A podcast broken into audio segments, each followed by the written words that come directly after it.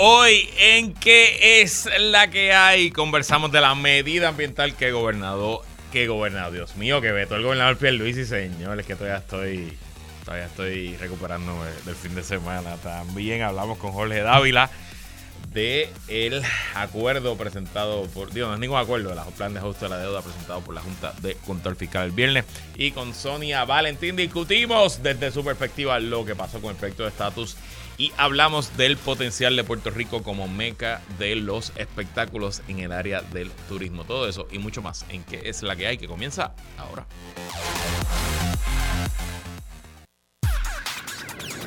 El análisis más potente y completo comienza ahora. Luis Herrero llega prendiendo fuego a los políticos y figuras que se atreven a dañar el país. Radio Isla 1320 presenta ¿Qué es la que hay? con Luis Herrero. Muy buenas tardes, bienvenidos y bienvenidas a ¿Qué es la que hay? con Luis Herrero por Radio Isla 1320. Hoy lunes 19 de diciembre del 2022. Estamos en vivo y en directo para todo Puerto Rico por el 1320 AM y su cadena. Para el mundo a través de radioisla.tv, nuestra aplicación para teléfonos Radio Isla Móvil y en facebook.com diagonal Radio Isla TV. Yo soy Luis Herrero y como siempre les invito a que me sigan en todas las redes sociales, twitter.com diagonal L Herrero facebook.com diagonal L Herrero, instagram.com diagonal L Herrero y recuerda que este programa lo puedes escuchar en su formato podcast. Búscalo como ¿Qué, ¿Qué, es la que hay en tu aplicación de podcast favorita para que me escuches cuando a ti te dé la gana y qué es la que hay de que vamos a hablar hoy, día 299 de la guerra en Ucrania. Pierluisi beta medida que permitiría a la ciudadanía demandar por daños ambientales. Con Jorge Dávila analizamos lo que sabemos hasta ahora del acuerdo, no, del acuerdo, no, del plan de ajuste de la deuda de la Autoridad de Energía Eléctrica presentado por la Junta. Y en A Solas con Sonia Valentín hablamos un poquito de estatus y luego conversamos sobre el potencial de la industria de los espectáculos para traer turismo a la isla. Bueno, pero antes de comenzar el tema obligado, que ha sido tema, yo creo que en todos los programas de Radio Isla hoy, probablemente en la inmensa mayoría de los programas del planeta, fue la emocionante, no apta para cardíacos final de la Copa Mundial Qatar 2022. Yo vi la Copa con mis suegros, con mi esposa, en un restaurante en Aguada. Y allí, cuando empezó, empezó el juego, se notaba que no habíamos muchos que éramos fanáticos del fútbol, porque realmente pues, yo, y yo no le iba a ningún equipo, ni a Francia ni a Argentina, eh, en particular no tenía ningún favorito, aunque aquí en el, en el pool que se hizo, los brackets, no sé si viste, Alex, en los brackets, ¿quién puso a Argentina campeón? Solamente para dejar claro, aquí, aquí. Felicidades a Natalia también, que vino hoy con su jersey oficial de Argentina. Eh, contrario a Rose, que le, fue equipos perdedores como Brasil, pues Natalia siempre le fue a Argentina, equipos ganadores. Anyway, eh, pero lo más que me llamó la atención que en ese restaurante que yo estaba, que quizás ya para ese tiempo extra habíamos como 50 o 60 personas, había un silencio. La tensión se podía cortar con un cuchillo. Decía, Dios mío, si esto es aquí un, un chorro de boricuas que realmente no nos importa nada, ni qué pase, ni que no, no me puedo imaginar cómo estará la gente en Argentina o cómo estará la gente en Francia.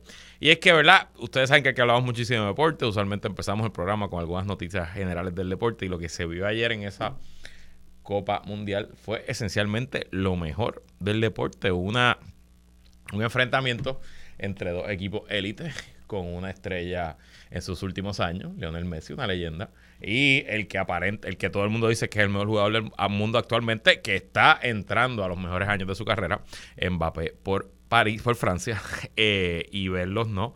Dando todo por el todo, entregándose completamente, y esos finales de película, ¿no? Argentina estuvo 2 a 0 ganando hasta el minuto 80, y en dos minutos Mbappé le empató el juego, 2 a 2. Fuimos a tiempo extra. Argentina una vez más hizo un tercer gol. Y Mbappé lo empató nuevamente con un penal para ir, bueno, a la ronda de penales que mi hermano José Aníbal, que me debe estar escuchando, saludos, José Aníbal siempre ha dicho, José Aníbal es el, es el fanático del fútbol de la familia y todavía juega a esta, a, estas alturas de su vida, eh, siempre ha dicho que los penales no son de Dios y en efecto, la verdad que son no, no fue de Dios esa ayer. Este, si usted es paciente cardíaco, probablemente tuvo que apagar el televisor y si no es paciente cardíaco, a lo mejor hoy por la mañana amaneció ya siendo paciente cardíaco. ¿Qué más está a decir que el gran espectáculo? Y pues sí, a pesar de todo lo que ocurrió detrás de este mundial, a pesar de todos los abusos, las muertes, eh, la corrupción que rodea el evento, pues la realidad es que terminamos viéndolo más de 4 mil millones de personas alrededor del planeta y disfrutando lo mejor que el deporte puede dar.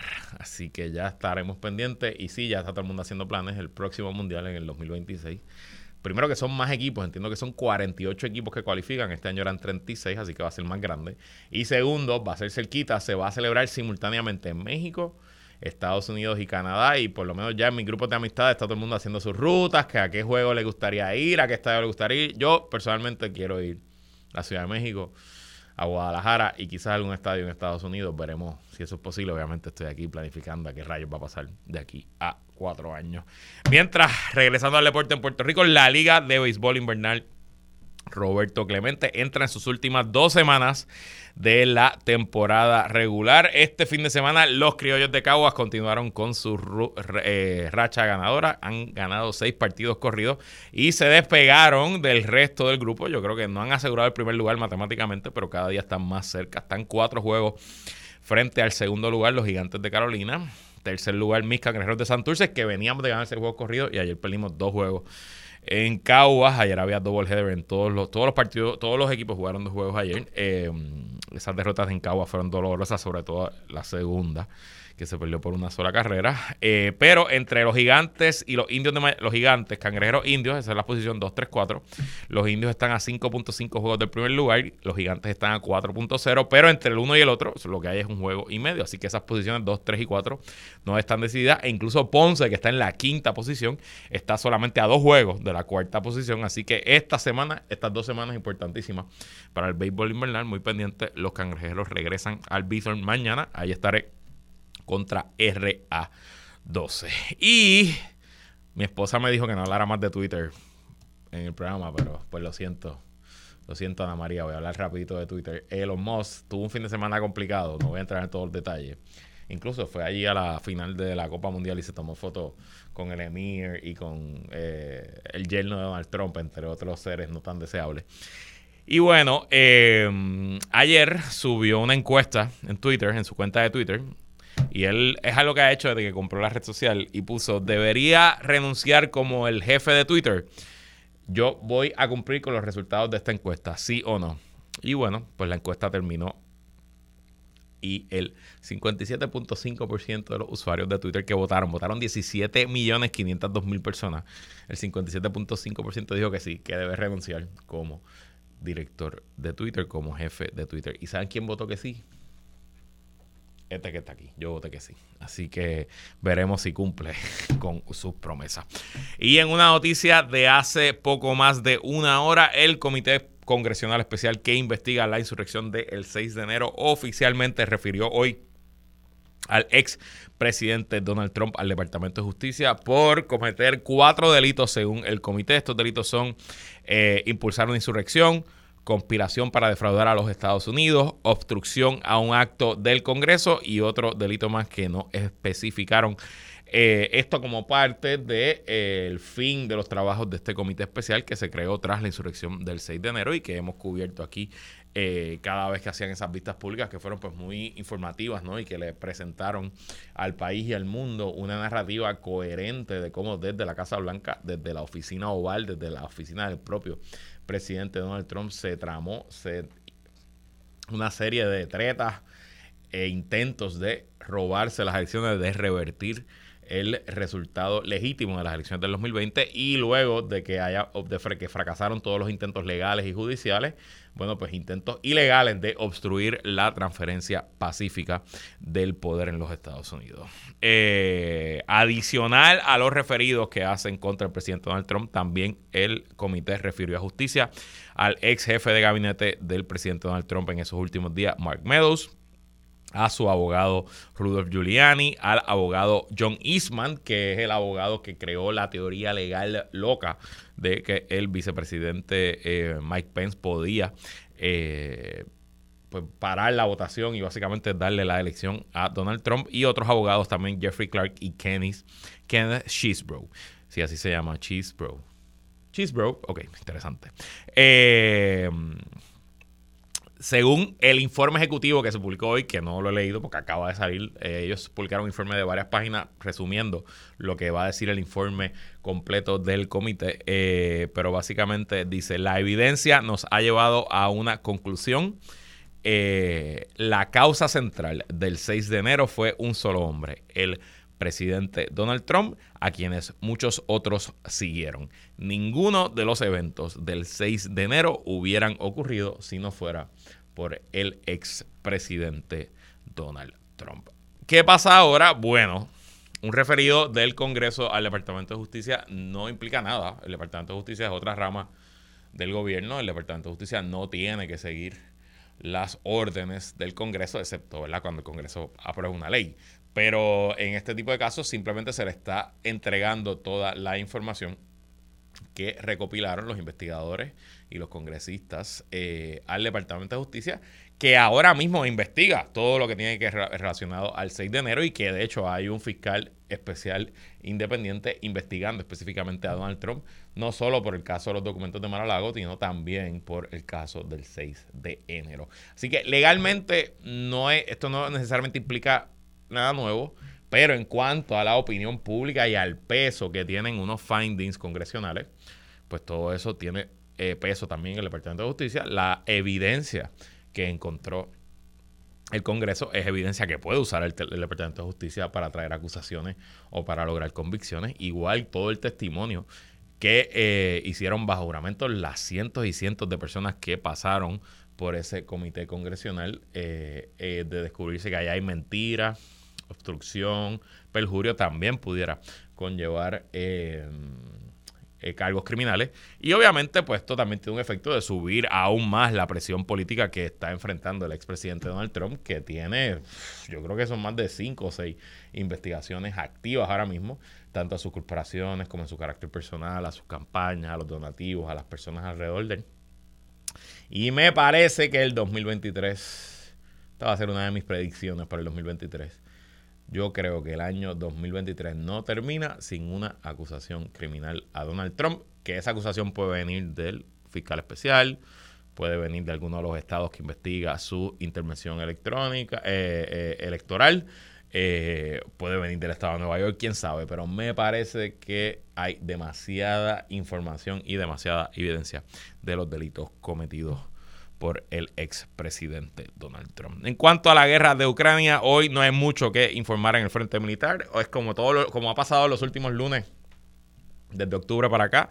Kiev amaneció con ataques rusos a su infraestructura eléctrica. Específicamente hoy lo que se vieron fue ataques con los drones kamikaze iraníes que eh, pues la República Islámica de Irán le ha vendido a Rusia. Se reportan más o menos 60 drones, de los cuales la mayoría, 50 casi, fueron destruidos por las fuerzas antiaéreas ucranianas. Aún así, eh, los drones que eh, llegaron a sus blancos pues hicieron daño a la infraestructura eléctrica. También hay mucha información y de hecho el Chief of Staff del ejército ucraniano le dio una entrevista a The Economist la semana pasada al general a cargo de las Fuerzas Armadas ucranianas. Hablamos un poco de eso pero cada día hay más indicios, evidencia, también rumores de que Rusia está en una nueva movilización de hombres para el frente de batalla, una movilización que no necesariamente se ha anunciado, pero se están viendo ya eh, pues listas de servidores públicos, de policías, de bomberos que están siendo distribuidas y eh, ordenados a reportarse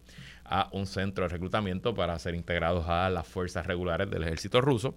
Y pues se especula que eh, pueden haber cientos de miles de soldados rusos en camino al frente de batalla en los próximos meses. El tema es a dónde van a ir esos soldados. Se habla de un nuevo frente que quizás Rusia va a intentar nuevamente eh, tomar la capital Kiev. Eso fue lo que dijo el general ucraniano a The Economist. También se habla de que quizás Rusia, saliendo desde eh, Bielorrusia, buscará cortar la línea de logística y de, y de eh, armamento que llega de la OTAN desde Polonia, cruza hacia la frontera en Ucrania, hacia la ciudad de Lviv, en el oeste de Ucrania, y luego de ahí pues a los distintos frentes de batalla. Se habla de que quizás pues Rusia quisiera cortar esa línea logística. La realidad es que nadie sabe, pero hoy se está dando durante todo el día una visita del más alto nivel. Una delegación rusa visitó la capital de eh, Bielorrusia, Tbilisi, estuvo allí reunido Vladimir Putin, su ministro de Relaciones Exteriores, Larov. Putin no visitaba a su aliado Bielorrusia desde el 2019 y también el ministro de Defensa Shogu. Así que esencialmente los tres hombres de más alto rango, los tres oficiales más altos, decidieron visitar a, eh, a Bielorrusia. Usualmente es al revés, usualmente el presidente de Bielorrusia viaja a Moscú a reunirse con Putin. ¿Y de qué hablaron? Bueno, pues no se sabe, ellos dieron unas expresiones públicas de que están hablando de seguir fortaleciendo sus lazos, de seguir uniendo su coordinación económica para luchar contra las sanciones de Occidente, etcétera, etcétera. Pero la especulación es que quizás hablaron de logística y de temas militares. ¿Qué pasará? No sabemos, pero me parece que no hay ningún tipo de voluntad de parte de Rusia ahora mismo de sentarse a ninguna negociación. Vladimir Putin se nota que está todavía en un estado de negación de cómo le ha ido su guerra y el costo gigantesco que ha tenido sobre su país. Y honestamente, lo hablaba con unos amigos esta mañana, no le veo salida a este conflicto en el corto plazo, a menos que, bueno, pues Vladimir Putin salga del poder, ya sea porque, no sé, se cayó por una ventana, esas cosas pasan en Rusia. Eh, pero mientras eso no ocurra, tristemente creo que el 2023 será otro año de guerra. Ya mañana se cumplen 300 días desde la invasión rusa y muy probablemente se cumplan los 365 el 24 de febrero. De este tema seguimos hablando mañana. Vamos ahora con Jorge Dávila. ¿Qué es la que hay? Descarga política. Descarga política con Jorge Dávila. Como todos los lunes, arrancamos el análisis junto al analista de Radio Isla y colaborador en nuestro espacio, ingeniero Jorge Dávila, que es la que hay, Jorge. Saludos, saludos, aquí disfrutando de tus buenos deseos para Vladimir Putin.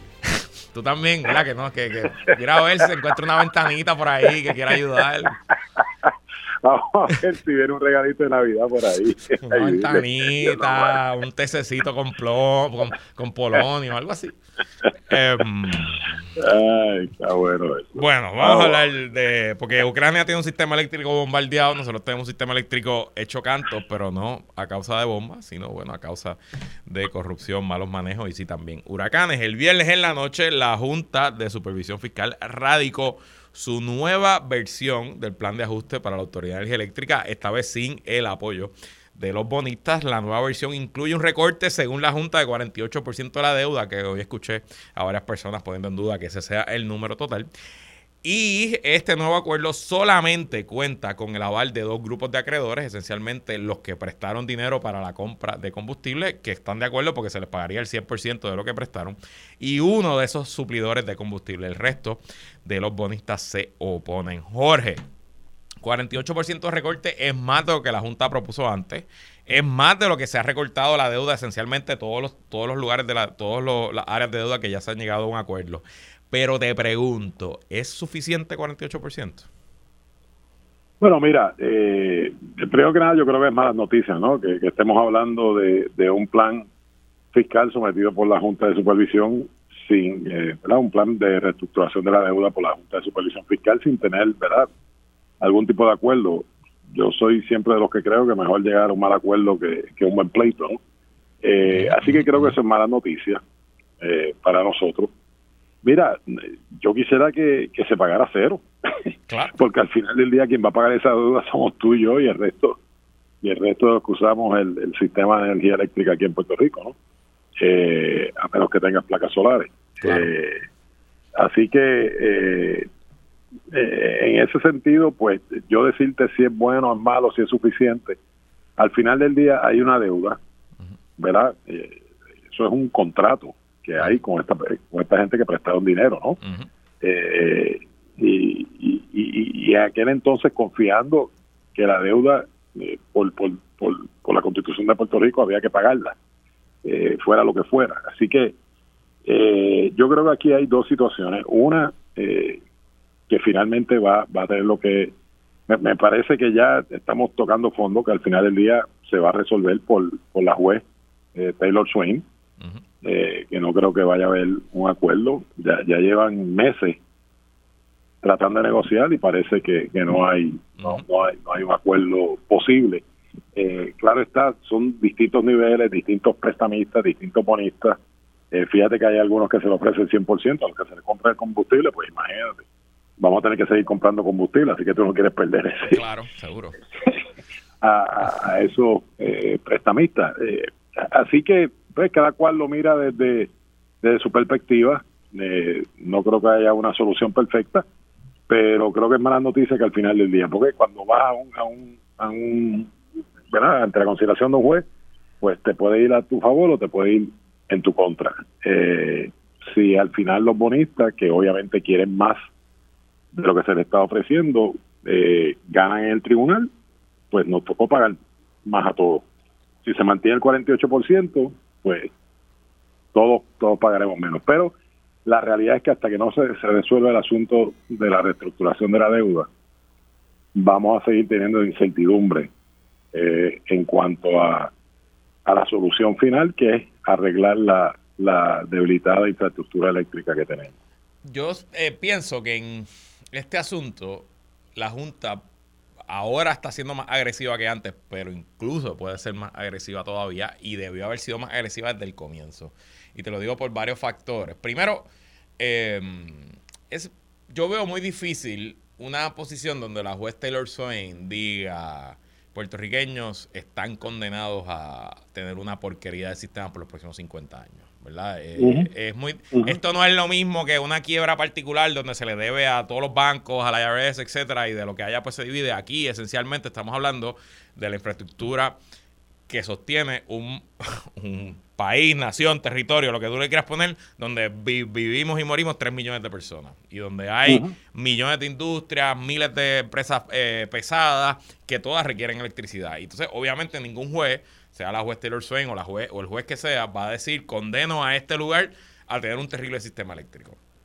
Y segundo, también creo que gran parte de esta deuda, desde el principio, sobre todo la deuda que emitió Luis Fortuño en sus últimos dos años y toda la deuda que emitió Alejandro García Padilla en sus primeros dos años, esos cuatro años, los últimos dos de Fortuño, los últimos cuatro de Alejandro, la evidencia sobra de que esas emisiones de bonos se hicieron bajo premisas falsas, que se indujo a error a los propios acreedores, que hubo quizás hasta fraude de parte del gobierno o de parte de los bancos que hicieron el underwriting. Y me parece que ahí la posición de la Junta para tratar de buscar el recorte a casi cero es mucho más fuerte. A lo mejor en ese 48%, Jorge, y te, te admito porque no, no conozco el detalle, hay unos recortes más pesados para esa deuda de esos cuatro años y unos recortes menos, menos onerosos para otro tipo de deuda. Pero me parece que si en un lugar tú te vas a arriesgar, es aquí. Eh, y siento también que la Junta fue demasiado leniente con estos bonistas y que llevamos seis años negociando hasta este punto cuando quizás debieron haber sido mucho más agresivos desde el comienzo, sobre todo después del paso del huracán María. Y te pregunto, porque tanto el gobernador como Mar Marreo, que es su representante ante la Junta, ayer dieron declaraciones bastante tímidas sobre el asunto, ni se opusieron ni apoyaron este eh, plan de ajuste propuesto para la Autoridad de Energía Eléctrica. ¿Por qué la timidez de parte del Ejecutivo, Jorge? Bueno, eh, porque al final del día, para quien va a tener esto un costo político no es para la Junta Fiscal, claro. para Pedro Pierluisi. Eh, por lo tanto, él está siendo sumamente cuidadoso. Eh, recuerda que se proyectó que Pedro eh, Pierluisi eh, favorecía todo lo que eh, propusiera la Junta de Supervisión Fiscal. Así que se encuentra en una posición un poco incómoda y, y me imagino que está tímido porque al final del día, como comentamos, yo creo que esto no tiene solución, va ante la consideración de, de, la juez y ojalá la juez, ¿verdad?, eh, apele al ay bendito, al que estamos tan acostumbrados aquí en Puerto Rico, ¿verdad? Porque, y, y, yo no sé si lo va a hacer o no, ¿verdad? Sigo la línea tuya y estoy totalmente de acuerdo, pero al final del día hay unos compromisos contractuales, Luis, y, y eso no lo podemos negar se indujera en error o no se indujera en error, la realidad es que se hicieron unos compromisos contractuales. Y, y si la juez va a entrar en, en, la parte emocional, pues, pues yo me sentiría muy cómodo, ¿no? De que vamos a salir beneficiados con la decisión de ella. Pero yo no sé. Y creo que hasta ahora ella ha demostrado, eh, ¿verdad?, tener esa sensibilidad hacia los que vivimos aquí, que no tenemos nada que ver con esto, porque las decisiones las tomaron otros. Claro. Eh, y al final del día quien la pagamos somos nosotros.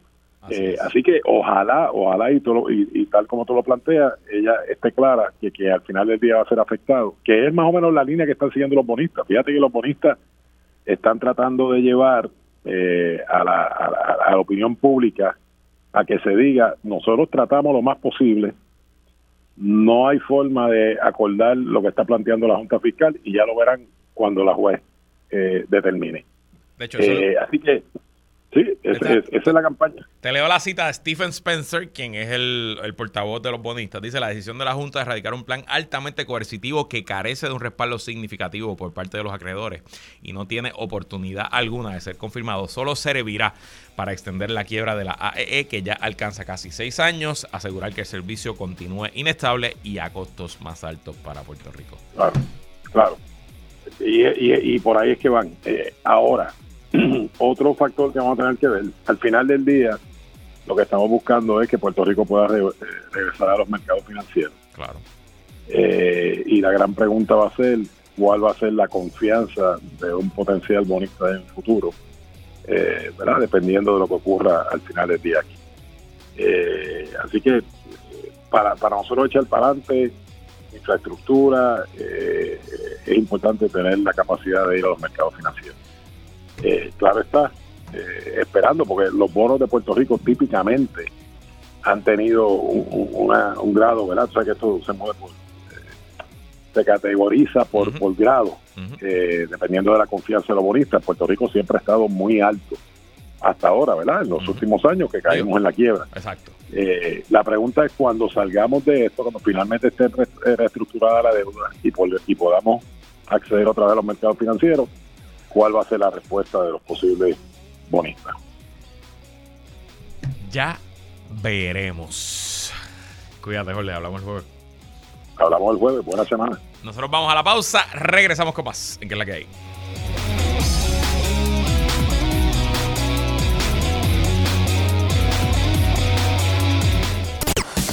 Ahora le damos un giro a tus lunes desde la perspectiva de la directora, actriz y productora Sonia Valentín.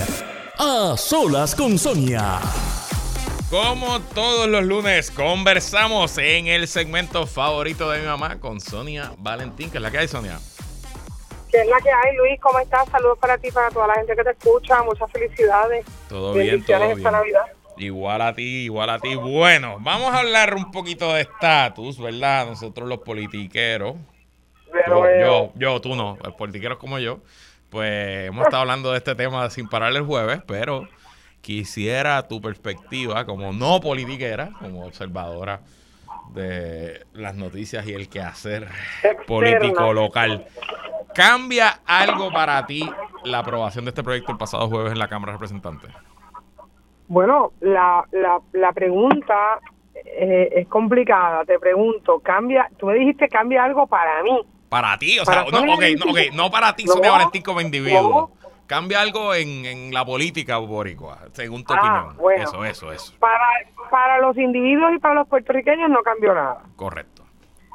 Para la política, pues mira, la realidad es que ha sido un, un bonito esfuerzo como te dije en la ocasión anterior, eh, ¿verdad? Un proyecto que finalmente, pues de alguna manera, eh, siendo un precedente, se establece, ¿verdad? Tuvieron que, discutirlo, tuvieron que pensarlo, tuvieron que hablarlo, tuvieron que, que de alguna manera eh, considerarlo, redactarlo. O sea, tomaron un tiempo allí y yo, pues se los agradezco. Creo que de alguna manera, eh, simbólicamente, sí tiene algún tipo de efecto en, en términos de que, pues, sí, que va a resolver el problema. Pues no, no, no, de momento no, no va a pasar nada. De momento, que es lo que, lo que te he estado diciendo durante todo este tiempo. Yo sé que en la política, al igual que muchas veces en la empresa privada, no te equivoques, eh, mover una pestaña puede tomar semanas, meses, cientos de años. Eh, pues si vamos a valorar eso, pues sí, esto tiene un, ¿verdad? un valor y una importancia significativa en la medida en que movimos una pestaña. Pero de ahí en adelante, pues mira, aquí se pueden tomar, yo me acuerdo que una vez yo, yo verifiqué una noticia de cuánto tiempo había tomado reconstruir el puente Dos Hermanos, ¿verdad? Ese que está entre en San Juan. Ok.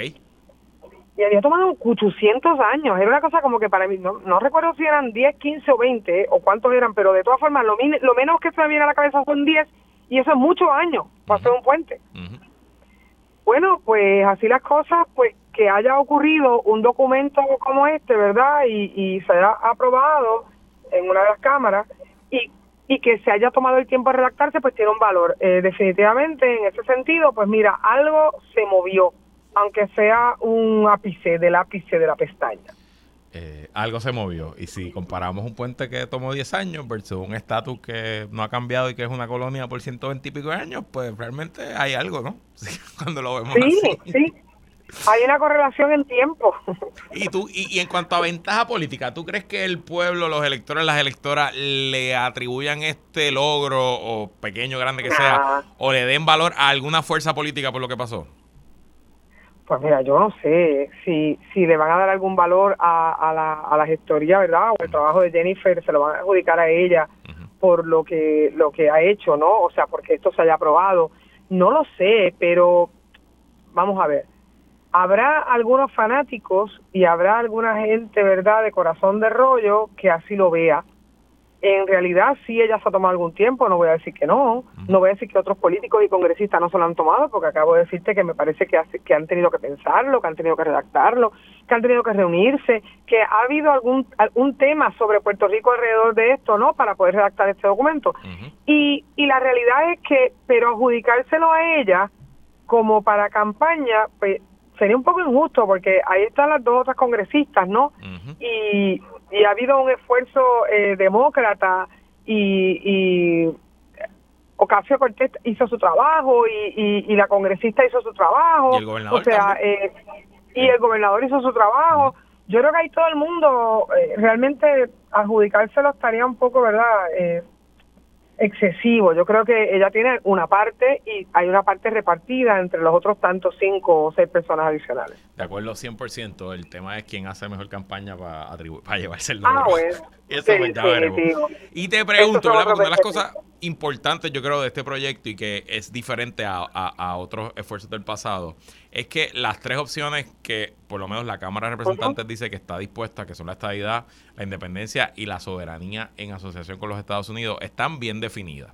Están definidas párrafo por párrafo, se define lo que implican, sus transiciones, etcétera. Y en, en el caso de la soberanía en asociación, incluye la ciudadanía americana para los hijos de los que nazcan luego de entrado el pacto, que es algo francamente novel verlo escrito en un proyecto aprobado y que es algo que incluso los estadistas tuvieran dicho probablemente antes de este proyecto que era imposible.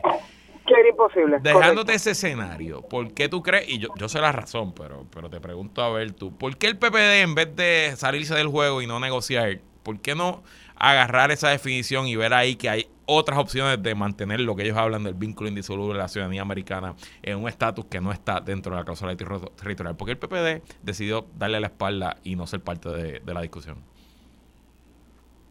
Bueno, porque eh, eh, digo, yo no sé nada, tú me estás haciendo pensar como, especula, especula.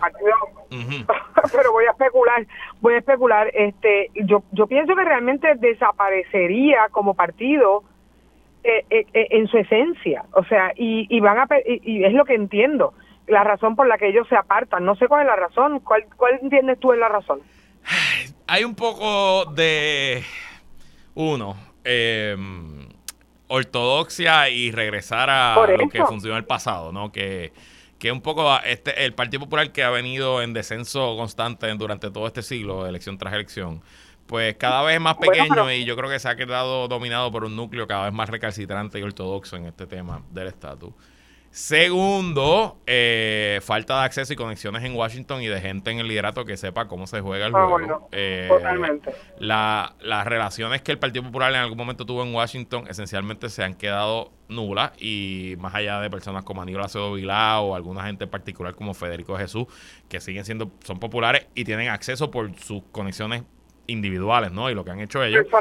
Pues no hay nada allá afuera. Y tercero, te, soy honesto, Sonia, eh, un mal que plaga a todos los partidos en Puerto Rico, pero al Partido Popular en particular, falta de imaginación. Yo, yo ah, bueno, hablo con, con este liderato, leo lo que dicen, lo analizo aquí al aire con ustedes y lo que me encuentro es cada vez esa falta de imaginación, falta de pensar más allá y quedarse en esos carriles. Oye, que una cosa es antes de promesa, antes de las 10 decisiones, las 8 decisiones del Tribunal Supremo de los últimos 15 años que hablan y tienen por el piso al Estado Libre Asociado. Pues yo pudiera creerte antes de eso que tú todavía pudieras adelantar las teorías básicas del pacto y todas esas cosas. Pero ya con tantos golpes en la cara, honestamente, lo único que eh, hacen es sonar completamente enajenados de, la realidad política. Bueno, lo que, lo, que, lo que pasa es que con ese análisis que tú acabas de hacer, pues validas lo que te estoy diciendo. O sea, desaparecería el poquito partido que existe en el sentido de, ¿verdad? Con ese eh, conservadorismo y con, y con esa arraigo a, a lo que fue en un principio, en su esencia desaparecería porque ya no es el Estado de asociado, es la libre asociación o es la estabilidad o es la independencia. Y yo no he visto que el Partido Popular haya articulado dentro de su mensaje una transición a la libre asociación o por lo menos sí lo intentó, eso sí lo ha hecho y sí lo ha intentado, pero nunca lo ha abrazado como partido en su mayoría. Siempre ha habido un, allí una discusión que se queda siempre debajo de la mesa donde no todos caminan en una misma dirección. Por lo tanto, diciéndote esto, el Partido Popular perdería eh, en su totalidad, desaparece, o sea, se reforma o se reestructura a una, eh, eh, ¿verdad? A una libre asociación o desaparece. Yo creo que cuando las oportunidades surgen hay que aprovecharlas porque estas cosas, sobre todo en la política, cuando pasan, nada garantiza que vuelvan a ocurrir. Y ante la pérdida de aliados, la pérdida de discurso en Washington, creo que acá había una salida de escape. Oye, y no le tienes que decir libre asociación, le puedes decir Estado Libre Asociado Soberano o cualquier otro nombre, eso es cuestión de marketing. Sí, sí, sí. Eh, sí. Pero quedarse ensimismado en lo mismo y lo mismo es otra receta para seguir peleando apoyo. Y bueno, la oposición a la, a la, estadidad fue el principal factor en los votos en contra del Partido Republicano. Solamente 16 republicanos votaron a favor del proyecto. De esos 16, 6 no regresan como congresistas en enero. Y lo más sorprendente, y lo más sorprendente para mí es que solamente dos republicanos de Florida, solo dos, votaron a favor. El resto votaron en contra. ¿Existe algún escenario factible donde el Partido Republicano de los Estados Unidos apoye la estadía para Puerto Rico? No. No lo veo. Digo, vamos a. Tú lo acabas de analizar y lo estamos viendo. Olvidémonos, vamos a hablar matemáticamente. Lo acabas de analizar matemáticamente. ¿Verdad? Y esos dos de la Florida, tú sabes por qué, ¿verdad? Porque hay boricua. Claro, y que los boricuas que están allí en su gran mayoría a diferencia de otras diásporas, en otros sectores o en otros momentos históricos anteriores, sí favorecería la estabilidad. Correcto. En todas las encuestas de Florida te dicen que el 60% de los boricuas quieren la estabilidad para Puerto Rico. Eso es así. Entonces, eh, entonces, si tú eres congresista por ese estado y sabes que tus elecciones dependen de eso, ¿qué tú haces? En teoría debería apoyar el proyecto, pero aquí pues solamente dos apoyaron el proyecto. Pues dos lo aprobaron, pues dos lo apoyaron y los de, y, y el restante pues no esa la realidad es que no hay no ve no no hay en el fundamento del Partido Republicano una razón para querer hacernos Estado. Y lo triste para los estadistas es que hoy ese apoyo republicano está en su punto más bajo. Porque si tú buscas el proyecto John o buscas cuando se aprobó un proyecto de estadidad bajo Fortuño comisionado residente y luego uno bajo eh, Pierluisi comisionado residente, en esas tres instancias, en, los, en, en el 98, eh, a finales de la década, de la primera década de este siglo y a principios de la segunda década de este siglo, hubo más votos republicanos que ahora. Así que en teoría, mientras el movimiento estadista está en la cúspide de su poder histórico, que controlan en Puerto Rico todos los puestos importantes, el Tribunal Supremo, la comisaría residente por 24 años, mientras está en su cúspide del movimiento estadista, está en su punto más bajo el apoyo a la estadía del Partido Republicano.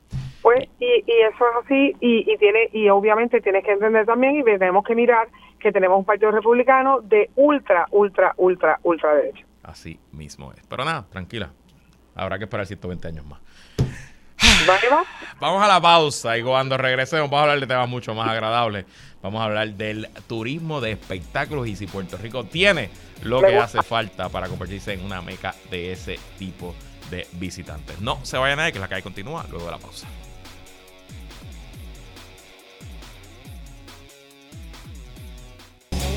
Regresamos y seguimos conversando como todos los lunes con Sonia Valentín. Bueno, Sonia, el nuevo día hoy reseña las oportunidades de Puerto Rico como destino turístico para conciertos y espectáculos. Según la historia, cada año la industria del entretenimiento aporta sobre 2 billones a la economía boricua. Asimismo, se estima que el empleo es de sobre 30 mil personas que está relacionada directa o indirectamente con este sector.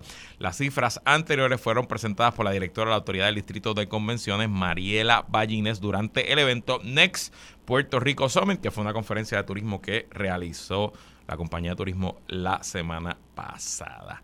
Puerto Rico como destino de eventos. Suena lógico, pero ¿por qué a nadie se le había ocurrido antes, Sonia? Pues mira, no lo sé, pero realmente eh, es, totalmente viable. Yo quería estar en esa convención, incluso fui invitada y no, no pude por compromiso en mi trabajo. Pero la realidad es que eh, yo es totalmente viable, eh, Luis. Totalmente viable, porque Puerto Rico, tú sabes, la gente de Estados Unidos pues puede venir aquí fácilmente de Sudamérica, Latinoamérica y Centroamérica pueden viajar aquí. Mira, la gente, que sé yo, Panamá, eh, Perú, todo, esta, esto, todo, todo lo que es Centroamérica y, y el Caribe, incluso la parte sur de los Estados Unidos, pues mira, fácilmente pueden viajar a conciertos en Puerto Rico y tenemos las facilidades. O sea, yo creo que es un área que había que explotar y que está muy correctamente que estén encaminados a ello yo siento que esto siempre ha estado silvestre y esto ha venido ocurriendo sin, sin apoyo de sin apoyo del gobierno. Y te cuento varias anécdotas. Tengo un amigo que vivió cuatro años en Ciudad de México. Él trabajaba allí en la embajada de Estados Unidos. Y me contó un día emocionado que tomó un Uber, no sé para dónde iba. Y hablando verdad con el Uber como suele ocurrirle, el Uber le pregunta de dónde eres. Y yo de Puerto Rico. Y el Uber en la próxima luz roja sacó su celular y le dijo mira y le enseñó sus boletos para venir a ver a Wisin y Yandel en el Choliseo, no en esta ronda de conciertos ahora, en la primera que fue hace como dos años, antes de la pandemia. Este, y él le contó que llevaba ahorrando meses y había hecho los ahorros de su vida y que ya había comprado las taquillas, los pasajes, el hotel y que venía a Puerto Rico a ver a Wisin y Yandel en el Choli. Porque él había visto a Wisin y Yandel en México, pero obviamente él lo quería ver en el Choli, porque en el Choli, que es donde abran en todas las canciones de reggaetón, ahí es que la cosa va a estar buena. Y eso que pasó silvestremente, ¿verdad? Eso no fue que la compañía de turismo estuvo detrás de este taxista para que comprara las taquillas. Estoy seguro que está pasando alrededor de donde suena nuestra música, donde llega nuestro arte. Y, francamente, es una gigantesca oportunidad perdida que la compañía de turismo y, la industria de entretenimiento en Puerto Rico no se haya puesto de acuerdo a, impulsarlo. Y te doy otra. Te doy otra, otra, otra alternativa para los, los eventos. La temporada baja en Puerto Rico, que es el verano, es usualmente cuando más conciertos hay. Yo creo que ahí hay una sinergia perfecta de tú montar unos paquetes, aprovechando que los hoteles están vacíos, que puedes dar una, unas tarifas más bajas, obviamente excepto en temporada de huracanes, que los vuelos también están más baratos porque es temporada baja y pudiera realmente montar un paquete bueno de, de, visitas, de, gente que venga a, disfrutar a Puerto Rico. ¿Qué tipo de eventos tú crees que serían los más taquilleros? Pues mira, obviamente los conciertos, yo creo que evidentemente pues los conciertos ya fueran de reggaetón o, cualquier tipo de concierto, fíjate, no, no te diría únicamente reggaetón, pero también creo que hay gente en el pop que puede hacer eh, conciertos eh, importantes, pero evidentemente estamos pegados por el reggaetón, así que esos serían los conciertos. Y yo creo que, mira, ahora mismo eh, Lin Manuel y su familia, a través de la, de la Fundación Flamboyán, pero también eh, independientemente, están haciendo, trayendo Broadway a Puerto Rico, o sea, y, y teatro que mucha gente viene a ver a Puerto Rico cuando vino Hamilton de diferentes puntos, de como te dije, del Caribe y de Latinoamérica, gente de México, gente de Panamá, gente de, Perú, gente de toda el área, ¿verdad? Eh, eh, Santo Domingo, eh, de todo el perímetro. Y, y fue un éxito. Y ahora pues van a hacer otra. Yo creo que también está el teatro musical allí. Y hay muchos otros eventos. Por ejemplo, tú tienes artistas que no necesariamente son tan, tan, tan grandes, como para hacer una gira en cada, ¿verdad? en cada uno de los estados, en los Estados Unidos. Sin embargo, si deciden no hacerlo en Miami y lo hicieran en Puerto Rico, pues es prácticamente lo mismo en ese sentido, en términos de, la distancia, que venga la gente de Miami acá.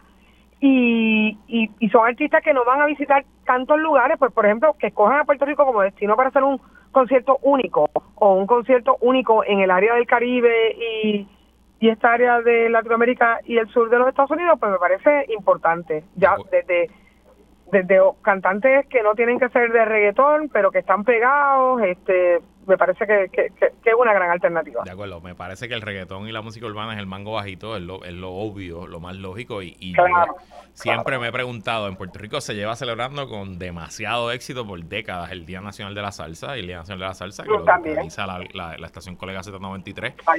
Recibe, recibe turistas internacionales, no podemos olvidar el, el doctor panameño que trajo el COVID. este, vino de Panamá a Puerto Rico para disfrutar del Día Nacional de la Salsa eh, y yo siempre me he preguntado por qué no hay un Día Nacional de Reggaetón. Eh, sí, sí, sí. En Puerto Rico debe haber un festival estilo Coachella o una cosa así que sea una vez al año y que sea una fecha eh, calendarizada con tiempo, que todo el mundo sepa, que dure tres días. Puede ser en el Bithorn, puede ser en el Parque Central, no sé, donde, donde se busca un espacio grande. Eh, en el centro de convenciones, en el área, ¿verdad? Distintas. Hay distintas áreas allí y que sea fecha obligatoria de los fanáticos globales es saber que todos los años va a ser el Día Nacional de Reggaetón o de la música urbana, qué sé yo, y vamos a tener los mejores intérpretes de Puerto Rico y los mejores intérpretes del mundo, ¿no? No hay razón alguna porque eso no, no, no pueda ocurrir. Lo que falta es un poquito de imaginación, como dijimos ahorita. Falta imaginación. Hay una persona desaparecida de 18 años. Eh, acaba de entrar la alerta.